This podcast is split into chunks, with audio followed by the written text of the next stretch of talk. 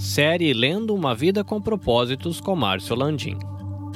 Capítulo 36 Feito para uma missão. João 17, 18 diz: Do mesmo modo que me deste uma missão no mundo, eu dei a eles uma missão no mundo. Você foi feito para uma missão. Deus está atuando no mundo e quer que você se junte a Ele. Essa atribuição é conhecida como sua missão. Deus quer que você tenha tanto um ministério no corpo de Cristo quanto uma missão no mundo. Seu ministério é seu serviço junto aos que creem, e sua missão é seu serviço junto aos que não creem. Cumprir sua missão no mundo é o quinto propósito de Deus para a sua vida. A palavra missão tem sua raiz na palavra latina para remeter ou enviar. Ser cristão inclui ser enviado ao mundo como representante de Jesus Cristo. Jesus disse: Assim como o Pai me enviou, eu os envio. Jesus entendeu nitidamente a missão de sua vida sobre a terra. Quando estava com 12 anos de idade, ele disse: Não sabeis que me convém tratar dos negócios de meu pai? E 21 anos mais tarde, morrendo na cruz, ele disse: Está consumado. A missão de Jesus na terra agora é nossa missão, pois somos o corpo de Cristo. Que missão é essa? Apresentar Deus às pessoas. Deus quer resgatar os seres humanos de Satanás e reconciliá-los consigo,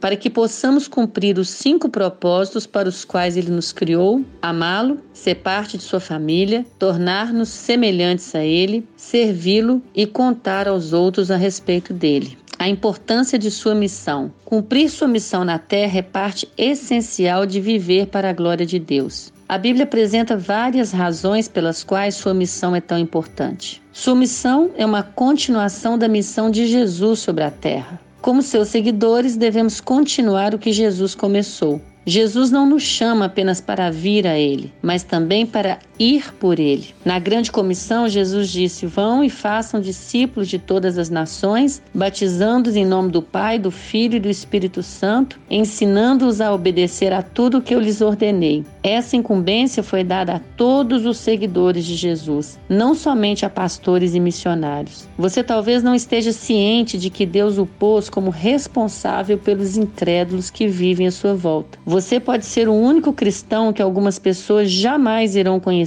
e sua missão é contar a eles sobre Jesus. Sua missão é um privilégio formidável. Embora seja uma grande responsabilidade, é também uma incrível honra ser usado por Deus. Sua missão envolve dois grandes privilégios: trabalhar com Deus e representá-lo. Somos parceiros de Deus na construção de seu reino. Jesus assegurou nossa salvação, aceitou-nos em sua família, deu-nos seu Espírito Santo e então nos tornou seus representantes no mundo. Que privilégio! Contar aos outros como obter a vida eterna é a melhor coisa que você pode fazer por eles. Se seu vizinho tivesse câncer ou AIDS e você soubesse a cura, seria criminoso reter tal informação. Ainda pior seria guardar segredos sobre o caminho para o perdão, o propósito, a paz e a vida eterna. Temos a melhor de todas as novidades do mundo e partilhá-la é o maior carinho que podemos mostrar a qualquer um. Todos precisam de Jesus e o valor de sua missão é eterno. Ela fará diferença no destino eterno das outras pessoas. Logo, é mais importante que qualquer emprego, realização ou objetivo que você possa alcançar durante sua vida na Terra. Teremos toda a eternidade para celebrar com aqueles que trouxemos a Jesus, mas só temos o período de nossa vida para alcançá-los. Isso não significa que você tenha de desistir de seu trabalho para se tornar evangelista em tempo integral. Deus deseja que você partilhe as boas novas no lugar onde estiver. Sua missão traz significado à sua vida.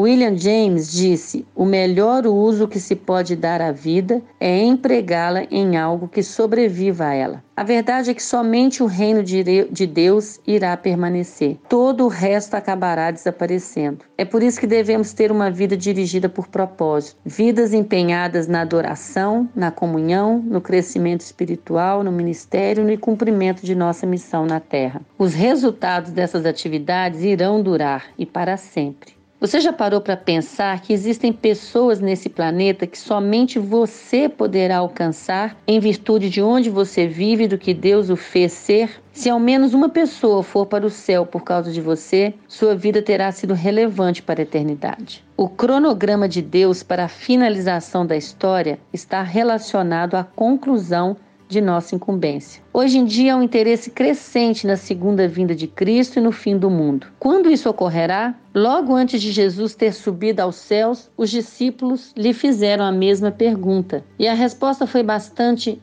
reveladora. Não lhes compete saber os tempos ou as datas que o Pai estabeleceu pela sua própria autoridade, mas receberão poder quando o Espírito Santo descer sobre vocês e serão minhas testemunhas em Jerusalém, em toda a Judéia e Samaria e até os confins da terra. Especular sobre o momento exato do retorno de Cristo é inútil, pois Jesus disse: quanto ao dia e a hora ninguém sabe nem os anjos dos céus, nem o Filho, senão somente o Pai. Como Jesus afirmou não saber nem o dia nem a hora, por que você deveria tentar calculá-lo? O que sabemos com certeza é isto: Jesus não irá voltar até que todas as pessoas que Deus separou para ouvir Sua palavra a tenham ouvido. É fácil nos distrairmos e desviarmos de nossa missão porque Satanás nos prefere fazendo qualquer coisa, exceto partilhando a fé. Ele o deixará fazer todo tipo de boa ação, contanto que não leve ninguém para o céu consigo. Quanto lhe custará cumprir sua missão? Cumprir sua missão irá exigir que você abandone seus planos pessoais e assuma os planos de Deus para a sua vida. Você deve dizer, tal qual disse Jesus: Pai, não seja feita a minha vontade, mas a tua. Submeta seus privilégios, expectativas, sonhos, planos e ambições a Deus. Pare de fazer orações egoístas como Deus, abençoe o que eu quero fazer. Em vez disso, ore, Deus, ajude-me a fazer o que estás abençoando. Comprometendo-se com a realização de sua missão,